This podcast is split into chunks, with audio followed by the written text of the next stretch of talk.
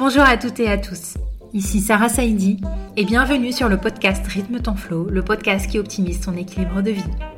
Artistes, sportifs de haut niveau, dirigeants, entrepreneurs seront invités pour révéler leurs secrets de performance. Comment font-ils? Comment parviennent-ils à concilier objectifs pro, vie perso, vie sociale, loisirs, parfois voyage tout en restant en forme? Et quelle pression Et pourtant, ils sont humains, comme vous et moi, et ils arrivent à optimiser leur flow, c'est cette zone de génie qui leur permet de relever de grands défis. Bref, j'aborderai l'équilibre avec des équilibristes d'exception et j'accompagne moi-même les personnes ambitieuses à faire carrière sans s'oublier. Vous aurez ici plein de ressources pour optimiser votre productivité sans vous sacrifier. Je suis convaincue qu'il est possible d'associer équilibre et ambition. J'aimerais vous livrer le maximum d'outils pour que vous puissiez vous aussi vous dire que vous méritez d'être ambitieuse ou ambitieux, de rêver, de croire en vous pour atteindre vos objectifs et vivre la vie de vos rêves. Alors ensemble, redéfinissons la réussite. Je ne vous en dis pas plus. Ne manquez pas les nouveaux épisodes tous les mercredis pour apprendre vous aussi à rythmer votre flow. Et pour rester en contact, retrouvez-moi sur Instagram ou YouTube sur Rythme ton flow ou sur LinkedIn, Sarah Saidi. Je vous souhaite une très belle écoute, abonnez-vous pour ne manquer aucun épisode et si vous aimez, notez-nous 5 étoiles. Hello Manon, je suis super contente de te recevoir sur Rythme ton flow, le podcast qui parle d'équilibre de vie. Et comme chaque invité, la première question que je pose avant même que tu te présentes, c'est quel est ton flow à toi? Eh ben, salut. Déjà, je suis super contente euh, d'avoir été invitée. Merci. Et euh, euh, bah, super intéressant comme question parce que comme je te disais en off, tout à l'heure, j'ai parlé avec une amie. On s'est dit, si on était millionnaire, ça serait quoi notre, journée idéale? Et, et c'est là que je me suis rendu compte que bah, mon flow, j'avais déjà beaucoup travaillé pour le respecter. Et donc, mon flow, je, dirais que c'est plus un, un équilibre global de la journée de en fait arriver à être vraiment concentré et arriver à être dans le moment présent dans différentes activités qui me plaisent. Donc bah, pour moi, ça va être beaucoup tout ce qui est lié à la créativité. Euh, les moments où je commence ma journée, c'est créativité. Donc ça va être euh, écriture, création de contenu. Euh, voilà, pour faire le point avec, bah, avec ce que je ressens, avec l'énergie que j'ai envie de donner à ma journée. Et après, juste après ça, j'enchaîne avec les coachings, où là, je sais que je vais être dans la meilleure énergie pour mes clients. Trop cool, Manon. Bah déjà, ça donne le ton parce que tu as dit énormément de choses. Euh, est-ce que tu veux directement te présenter? Ouais, avec dire euh, bah, ce que tu fais aujourd'hui et qu'est-ce qui t'a amené à ce que tu fais aujourd'hui? Euh, oui, alors je suis exécutive coach, donc j'accompagne les entrepreneurs et les entrepreneuses à mieux gérer leurs émotions. Donc voilà, je suis vraiment dans le milieu de l'entrepreneuriat, le soloprenariat, les, les freelances, toutes les personnes qui se lancent à son compte. Donc, je vais avoir des personnes qui n'ont pas d'équipe parce qu'elles l'ont décidé et des personnes qui vont gérer des grosses équipes et qui vont peut-être des fois euh, bah, se sentir challengées. Euh, et j'accompagne en... Moi, je fais exclusivement du coaching individuel euh, pour bah, rentrer en, profondeur sur les, émotions de, ces personnes et, creuser. Donc, c'est un accompagnement sur trois mois. Et, et ce qui m'a amené à, faire, euh, à faire ce métier, c'est que déjà, j'ai une curiosité naturelle pour le sujet depuis très longtemps, depuis que je suis adolescente. Euh, je pense que c'est un sujet sur lequel moi-même j'avais des lacunes. et, euh, donc, en fait, bah, j'ai essayé de travailler sur ça. Pendant longtemps, j'ai eu la chance d'être, en tant que salarié, de pouvoir accompagner des équipes et de faire un petit peu l'éponge entre des entre bah, toujours la direction et l'équipe que je, que je manageais et de vraiment voir les problématiques. Et à chaque fois, je me rendais compte, mais je me disais, mais mince, mais euh, quand euh, il y, a, euh, y a un problème, quand il y a quelque chose qu'on n'arrive pas à comprendre ou à résoudre dans l'entreprise, c'est toujours lié à la gestion émotionnelle et pas au, au problème qu'on est en train de souligner. Et donc, j'ai commencé à être mentorée sur le sujet, j'ai commencé à, à, me former. Et, et, puis après, je me suis dit, bah allez, je vais me mettre, je vais mettre à mon compte pour, bah, pour avoir plus l'aspect créatif dont je te parlais, qui est vraiment mon flow et me, et me lancer en structurant moi-même euh, mes coachings. Trop cool Manon. Je ne savais pas que tu avais évolué dans le salariat avant d'être à ton compte et du coup ton rythme a dû changer. Euh, Complètement. Comment tu décrirais du coup aujourd'hui euh, bah, finalement une journée classique? Donc tu as dit le matin, c'est là où tu profites de, de, ta créativité. Ensuite tu enchaînes avec les coachings. Euh, comment tu, tu, gères ton propre rythme? Est-ce que tu as un planning précis? Est-ce que tu fais ça un peu plus au feeling? Comment tu t'y prends? Je dirais que c'est un mix des deux. J'ai vraiment structuré mon activité professionnelle autour de mes besoins personnels. Donc pour moi, mon travail, ma création de contenu, tout doit être au service de mon bien-être.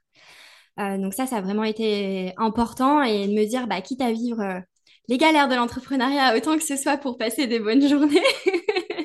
et il y a des, des, choses dans mon environnement où je suis plutôt cadrée. Par exemple, le fait de travailler seule.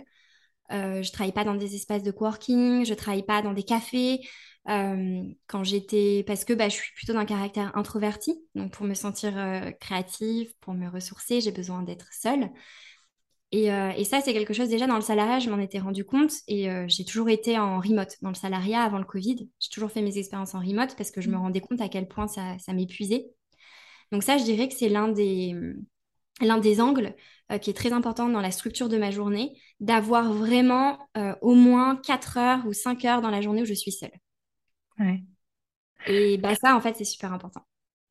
Je suis totalement d'accord avec toi. Aujourd'hui, je le comprends parce que je suis moi-même entrepreneur, mais J'aurais entendu ça l'année dernière, par exemple, donc il n'y a pas si longtemps. Je me serais dit, mais qui aujourd'hui arrive à organiser sa vie pro en fonction de son perso, à part les millionnaires peut-être qui sont rentiers et qui n'ont pas forcément besoin de travailler, euh, parce que j'ai longtemps intégré la croyance de il faut bosser dur. Euh, il faut donner son maximum et je pense que cette croyance, je ne suis pas la seule à porter. Euh, quel est toi ton regard par rapport à ce type de, bah, de, de, croyance, mais vraiment, euh, ça va au-delà de la conviction. Je pense que le mot croyance est, bien, est bien juste ici.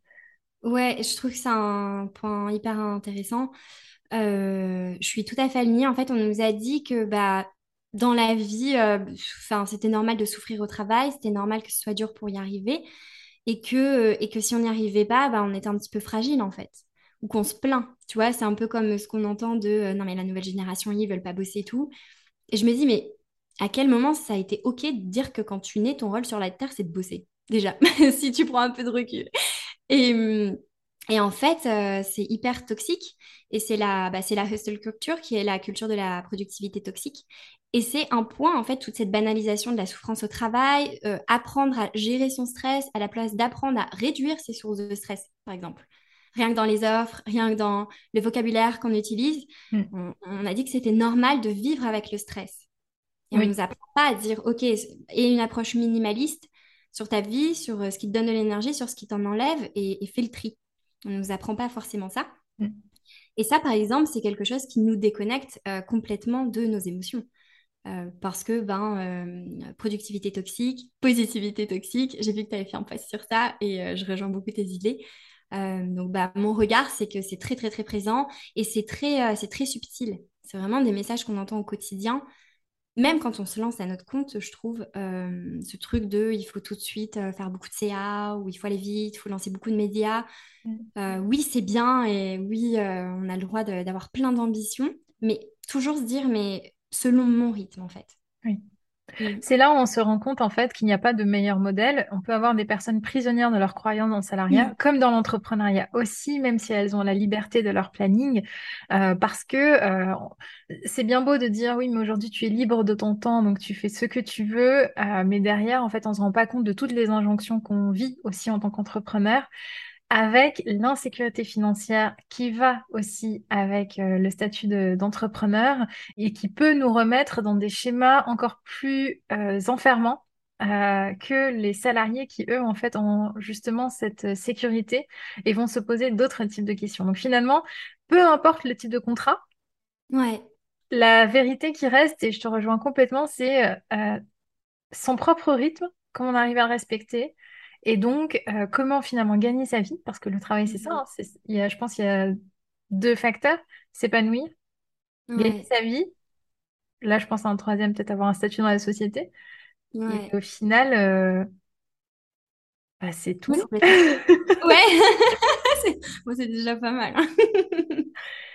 C'est vrai. Et, donc, euh, la, question, moi, qui, qui m'est venue euh, et que je trouvais intéressante, c'est quels sont, en fait, les blocages qui te sont remontés, principalement? Alors, avec mes clients, euh, donc vraiment dans la sphère entrepreneuriale, donc tu parles des, blocages de ne pas réussir à comprendre ses émotions et à la réguler, c'est ça? pourquoi est-ce qu'une personne viendrait te voir? Ok. Euh, alors, bah, les, personnes qui viennent me voir, globalement, c'est euh, c'est des personnes qui ont déjà beaucoup travaillé sur elles, euh, voilà, qui sont intéressées au développement personnel, qui des fois sont déjà faites accompagner par des psychologues, qui ont déjà eu un petit peu de curiosité sur le sujet et qui me disent, bah, en fait, je viens de capter que des hauts et des bas, j'en aurai tout le temps et que je me sens submergée par mes émotions. En fait, c'est comme si que les personnes associaient euh, au mot émotion quelque chose de très négatif. J'ai une émotion, euh, ça me fait peur. Et voilà, c'est vraiment le mot submergé euh, revient beaucoup de je me sens dépassée, je me sens submergée, je me sens voilà que j'arrive pas à les contrôler. Et en fait, ça c'est une grosse problématique parce que dans l'entrepreneuriat, dans notre journée, on doit avoir une capacité de prise de décision bah, qui est très rapide. On n'a pas forcément tout le temps le temps de, de, de- de- bah, d'avoir le temps qu'on aimerait pour prendre des décisions et on doit être bon dans l'action. Donc souvent, j'ai des personnes qui sont très bonnes dans le faire et qui se déconnectent, et c'est normal, euh, petit à petit de l'être, de OK, comment est-ce que je me sens avant de passer à l'action? Mm. Donc je dirais que ça, c'est un gros blocage de comment est-ce que je fais pour être très efficace et très euh, dans l'exécution, dans l'entrepreneuriat, dans ma journée, Mm. Tout en prenant le temps et en ralentissant sans culpabiliser avec mes émotions, avec mon entourage et avec les, ouais, avec les personnes à qui je, je travaille. Ouais. Mm. C'est vrai, les émotions, c'est un peu euh, le truc des faibles. Ouais. C'est, euh, ça a été énormément euh, véhiculé comme ça. Et je trouve que c'est, c'est, on va dans le bon sens quand on, on a quand même une demande euh, de personnes qui cherchent à se reconnecter à quelque chose qui est juste là, en fait, qui on ne contrôle, on peut contrôler ses sentiments, on ne peut pas contrôler ses émotions. C'est ça qui est, c'est ça qui est rigolo. Euh, et, euh, et en fait, Finalement, si tu creuses un peu plus en, en profondeur, donc les personnes qui sont submergées, je prends un cas classique, un portrait robot, voilà, d'un entrepreneur qui finalement est toujours dans le faire jusqu'à se déconnecter de ses émotions. Et après, on sait très bien que les émotions, quand on les tasse, elles se décuplent. Euh, à quel moment est-ce qu'il est plus opportun de se faire accompagner? Euh, Bah, je dirais que ça, dé- pff, ça dépend vraiment de chaque personne. Alors, le conseil euh, bah, qui peut paraître évident, c'est de ne pas atteindre vraiment le point de non-retour euh, qui peut amener euh, jusqu'au jusqu'au burn-out, en fait, parce qu'il y a des personnes qui vont jusque-là, qui accumulent, qui accumulent. Et comme tu dis, nos émotions, on a beau penser qu'on les bloque, elles sont là, on les garde dans notre corps. On les, en fait, on les, on les garde et on les cultive d'une façon différente, qui est juste inconsciente et non intentionnelle. Donc, euh, donc je dirais, bah, dès qu'on a euh, cette curiosité, qu'on se pose la question et qu'on voit, en fait, euh, mon conseil, ça pourrait être de se faire accompagner quand on s'intéresse sur le sujet, qu'on comprend intellectuellement, ouais, euh, je devrais prendre du temps, oui, je sais que je dois méditer, mais qu'on se rend compte toutes les semaines, quand on check nos petits objectifs, qu'on n'a pas réussi à le faire et qu'on n'est pas passé à l'action Mm. à ce moment-là. Parce qu'en fait, l'intention y est. On a pris conscience que c'était important pour nous et que ça allait nous faire du bien. Et on n'arrive pas encore à l'incarner et à le vivre et à le ressentir. Donc peut-être à ce moment-là, pour avoir l'accompagnement nécessaire euh, bah, avec des personnes euh, bah, comme toi et moi, où on va accompagner nos clients dans cette transition euh, pour avoir plus conscience de tout ça. Ok, très bien, parce que euh, moi, ce que je vois de mon côté, mais c'est peut-être mon positionnement aussi, c'est que très souvent, je reçois, je reçois la bombe quand c'est trop tard. Ah, quand c'est trop tard. En fait, Ouais. souvent, c'est des situations en mode ça va plus du tout, euh, pompier, quoi. Et, euh, et c'est parce que euh, je pense qu'on a été coupé pendant toute euh, une éducation, euh, tout un parcours de ça. Et moi, plus j'avançais en fait dans le salariat, plus je me rendais compte que j'étais de plus en plus coupée parce que plus on monte en grade et moins on a le droit aussi euh, de Mm. euh, se permettre de parler émotion alors même que les managers sont supposés avoir plus d'intelligence émotionnelle. Et donc, il y a énormément de contradictions qui, moi, m'allaient pas. Et c'est d'ailleurs l'une des raisons pour lesquelles j'ai quitté. Et en fait, on se rend compte que c'est tellement mal géré de partout qu'une personne peut vite arriver à en être désemparée euh, et donc à ressentir vraiment la fatigue euh, accumulée euh, ou bien un trop-plein, aussi un débordement émotionnel. Et Ok. c'est à ce moment-là aussi, quand tu as senti que tu te sentais un peu, enfin, je sais pas si dépassé c'est le mot, mais que ça commençait à être pesant, peut-être que t'es partie. Alors moi, j'ai été dépassée en 2018 Euh, j'étais en déplacement à Hong Kong et euh, j'ai vécu une situation très très très compliquée avec une manager euh, qui, enfin, qui n'a pas du tout, euh, avec qui ça s'est très mal passé. Euh, j'ai demandé à revenir sur Paris pour euh, me stabiliser un peu et récupérer parce que je m'étais rendu compte que j'avais besoin de repos. Donc déjà j'avais eu cette clairvoyance-là. Ouais. Et en fait ils m'ont restaffé pour aller ailleurs. Et je me suis rendu compte que je, le management ne m'écoutait pas et je l'ai très mal pris. Et en fait, ça a commencé à faire mûrir en moi justement cette question-là de me dire, mais euh, euh, comment en fait, il- comment est-ce qu'on peut réussir à s'épanouir euh, au travail? J'adore la productivité et, et j'adore en fait euh, euh, énormément travailler. C'est très stimulant pour moi, euh, mais euh, pas au prix de ma santé. Et donc après, je n'ai plus vécu de trop plein, mais je suis restée avec cette frustration. Et euh, c'est comme ça que euh, j'ai réussi. euh, après, petit à petit, j'ai redonné une deuxième chance, une troisième chance. Et au bout d'un moment, je me suis rendu compte que la gestion émotionnelle, je te rejoins complètement, Mhm. est complètement foireuse dans les entreprises. Ouais. Oui, c'est très compliqué et surtout, bah, euh, quand pendant des années on s'habitue, je parle beaucoup du fait de, on nous apprend à porter un masque en fait. On nous apprend à porter un masque quand on arrive au travail. Tu vois, la phrase, on a beaucoup entendu de, tu laisses tes émotions à la maison et au travail tu taffes, t'es concentré et voilà. Et sinon, c'est que tu sais pas gérer tes émotions. Mm.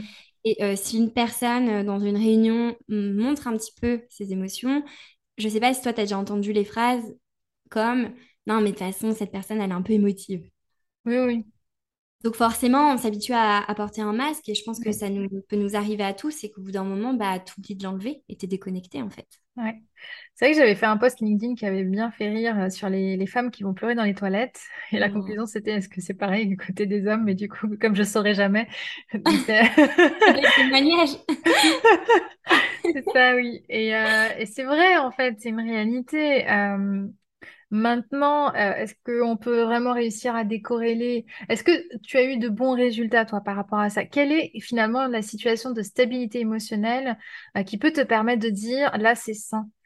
À quels indicateurs tu arrives à reconnaître, euh, qu'une personne, finalement, arrive à la fin de son accompagnement et peut devenir autonome pour continuer à performer, euh, mais sans avoir justement, cette question émotionnelle qui revient?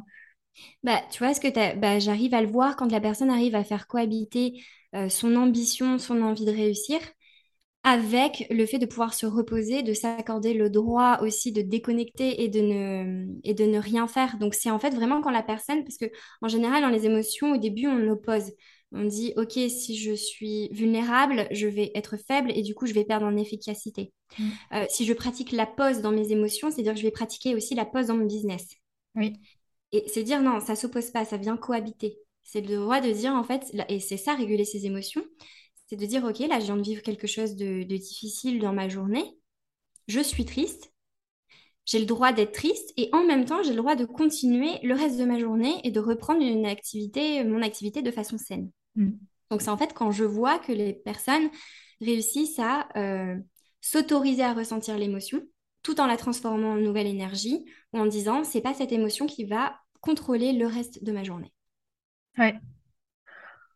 Ok, moi ça me ça me ça me parle beaucoup et ça me parle euh, d'autant plus qu'en fait l'un des indicateurs c'est vraiment voilà c'est respecter euh, son corps et se dire bah là je suis ce que j'appelle la zone verte en fait c'est la zone de sécurité où il y a plus cette lutte intérieure euh, de dire mais là je ressens mais non faut pas que je ressente et en fait tout ça c'est énergivore et c'est pour ça qu'on est fatigué. Ah oui, oui, complètement. Non, je disais juste que oui, c'est la, fatigue émotionnelle euh, est quelque chose qui revient beaucoup. Il y a quelque chose qui me passe euh, aussi là pendant qu'on parle, qui m'est passé à l'esprit. Aujourd'hui, on, voit énormément d'étiquettes se poser. Euh, on voit énormément d'étiquettes, voilà, HPI, HPE, TDAH et autres hypersensibles, etc. Des mots que moi, je t'avoue, il y a il y a deux ans, je ne connaissais pas. Et c'est vraiment en me, en commençant à me former et à m'y intéresser que je les découvre. Et euh, ces mots-là sont souvent critiqués parce qu'ils ont le côté étiquette, euh, mais en même Mhm. temps, c'est juste un processus de fonctionnement qui peut être handicapant, qui peut aussi être un super pouvoir. Et en fait, j'ai énormément de mal à avoir un avis là-dessus. Est-ce que tu pourrais euh, nous éclairer sur, euh, bah, par exemple, la différence entre une émotion, euh, une densité émotionnelle, euh, on va dire, moyenne et une densité émotionnelle de quelqu'un qu'on peut caractériser par exemple d'hypersensible.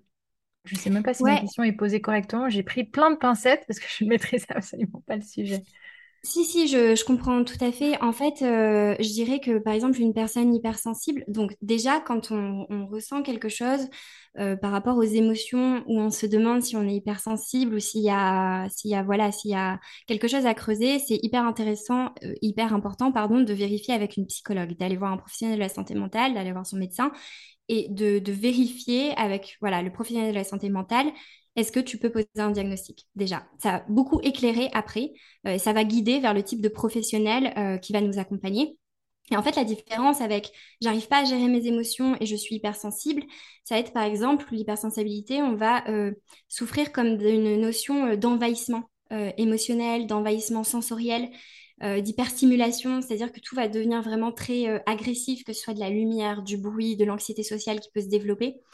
Euh, donc je dirais que ça va vraiment au-delà de euh, euh, je suis triste ou je suis en colère et du coup j'y pense et je rumine. Il y a vraiment une souffrance aussi qui est très liée au physique et qui est très liée à, bah, l'épuisement et la fatigue dont tu parlais.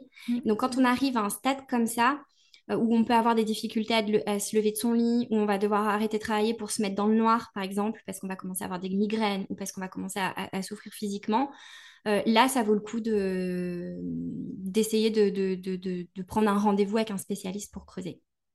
Ok, très clair. Ouais. Top. Et bah, dis donc, en fait, on n'est pas fini. Je pense que même on est au début euh, finalement de cette histoire avec euh, les émotions. Et moi, je suis super contente. bah, je suis très heureuse en fait de t'avoir vu communiquer sur LinkedIn. Tu fais partie des personnes qui m'ont donné la force et le courage de pouvoir prendre la parole. et, euh, et, euh, et, je pense que ça vaut le coup aussi de, bah, juste en off, avant même de commencer l'enregistrement de ce podcast, on a parlé bah, justement de la population LinkedIn, de l'exigence qu'on voit euh, en termes de chiffre d'affaires, en termes de communication, le fait que on, on, a beaucoup plus d'hommes en fait sur LinkedIn que sur Instagram par exemple.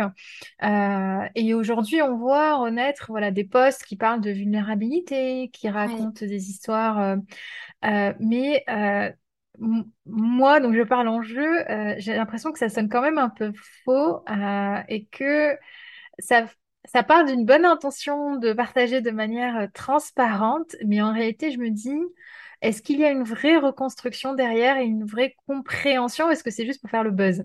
Cette question-là, je me suis, je me la suis vraiment posée plusieurs fois.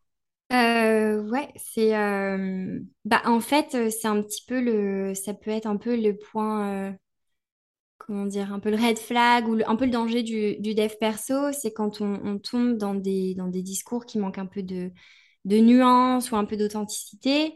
Je pense que ça arrive partout sur LinkedIn, sur Instagram, peu importe les réseaux, sauf que bah là LinkedIn a pris un peu le pli aussi de plus du dev perso. Euh, ouais, forcément, euh, il faut avoir une approche aussi minimaliste sur les réseaux, qu'on, sur les réseaux, hein, les personnes qu'on suit, les discours qu'il y a.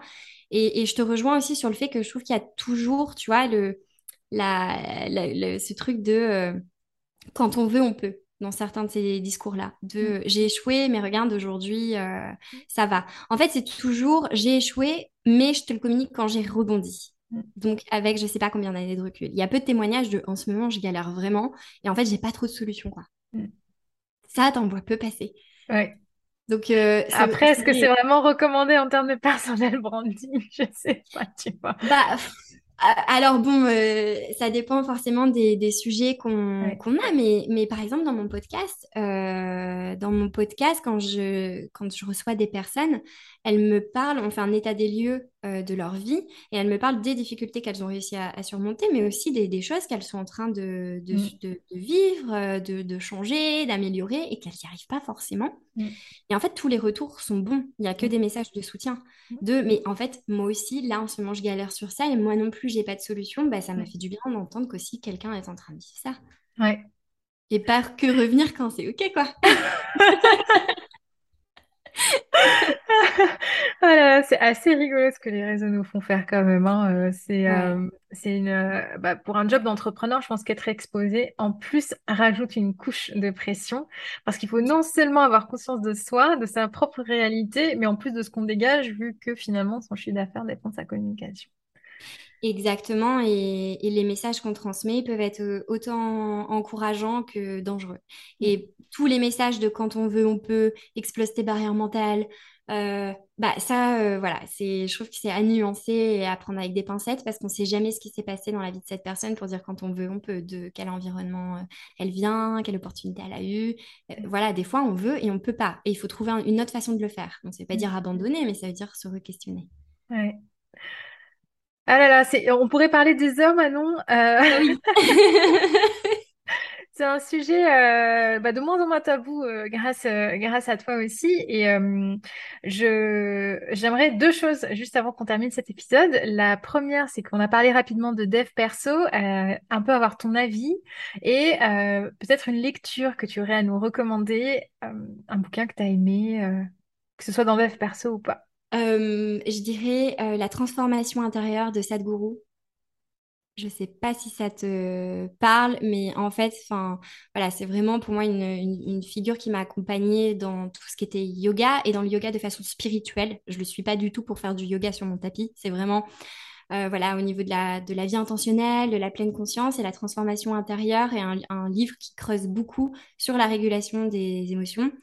Euh, et, aussi euh, bah, sur la respiration, donc ça pourra peut-être t'intéresser, et sur la notion de responsabilité qui est très intéressante, de quoi est-ce que je suis responsable dans la vie et de quoi est-ce que je ne suis pas responsable, et comment on peut choisir vraiment beaucoup plus intentionnellement les choses pour lesquelles on va se responsabiliser, ce qui va nous permettre de ne pas faire l'éponge émotionnelle, d'avoir moins de stress et de ne pas automatiquement tout prendre en fait. Ok. Et ton point de vue par rapport au dev perso, toi, à titre personnel? Moi, à titre personnel, euh, bah, euh, je pense que c'est plutôt positif parce que, euh, tu vois, il y a autant de... Quand j'entends, ouais, il y a beaucoup de livres de dev perso, il y a beaucoup de coachs, je me dis, bah tant mieux parce qu'en fait, on est tous différents et plus il y a de personnes sur bah, le marché du coaching, au plus on va pouvoir connecter avec quelqu'un qui nous ressemble. Donc, je pense que c'est bien. Je pense que ça donne une, une porte d'accès qui est accessible aussi aux personnes qui n'ont peut-être pas encore le budget pour se faire accompagner individuellement. Mm et que bah, tout est à nuancer en fait. Et que quand on a une lecture, la lecture c'est une rencontre avec un concept, c'est une rencontre avec un auteur. Et donc forcément, le point de vue de l'auteur euh, est aussi selon sa vie, selon son passé, selon le bagage qu'il a. Donc tout est à nuancer, je dirais. Ouais, donc rester un peu philosophe dans nos têtes quand même pour pouvoir apprendre.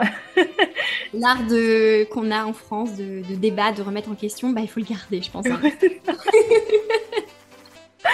Trop cool, Manon, on va rester sur ça. Je... Un petit mot de la fin, où te trouver et quelles sont tes offres du moment et, euh, et puis après, euh, franchement, je, voilà, je te remercierai à nouveau, mais j'ai pas vu le temps passer. ah bah moi non plus, j'ai l'impression d'avoir beaucoup rigolé. Alors, on a parlé de sujets quand même euh, profonds, mais j'ai passé un bon moment. bah, en mot de la fin, bah, je te souhaite un joyeux anniversaire. Merci. les auditeurs vont pouvoir te le souhaiter aussi. Trop bien. Et hum, oui, merci de m'avoir invité pour, euh, pour parler de ces sujets-là, c'est super important. Et, euh, et, pareil, quand j'ai vu que tu as commencé à poster sur LinkedIn et qu'on est de plus en plus de personnes qui, dans un réseau un peu plus euh, business, apportent ces sujets-là, c'est super cool. Et où me retrouver bah, Sur LinkedIn, beaucoup. donc bah, Manon Tournant et, et, mon podcast aussi, l'ascenseur émotionnel, où je partage, je mets en lumière l'état émotionnel de mes invités. Trop cool Manon. Merci beaucoup pour ces partages.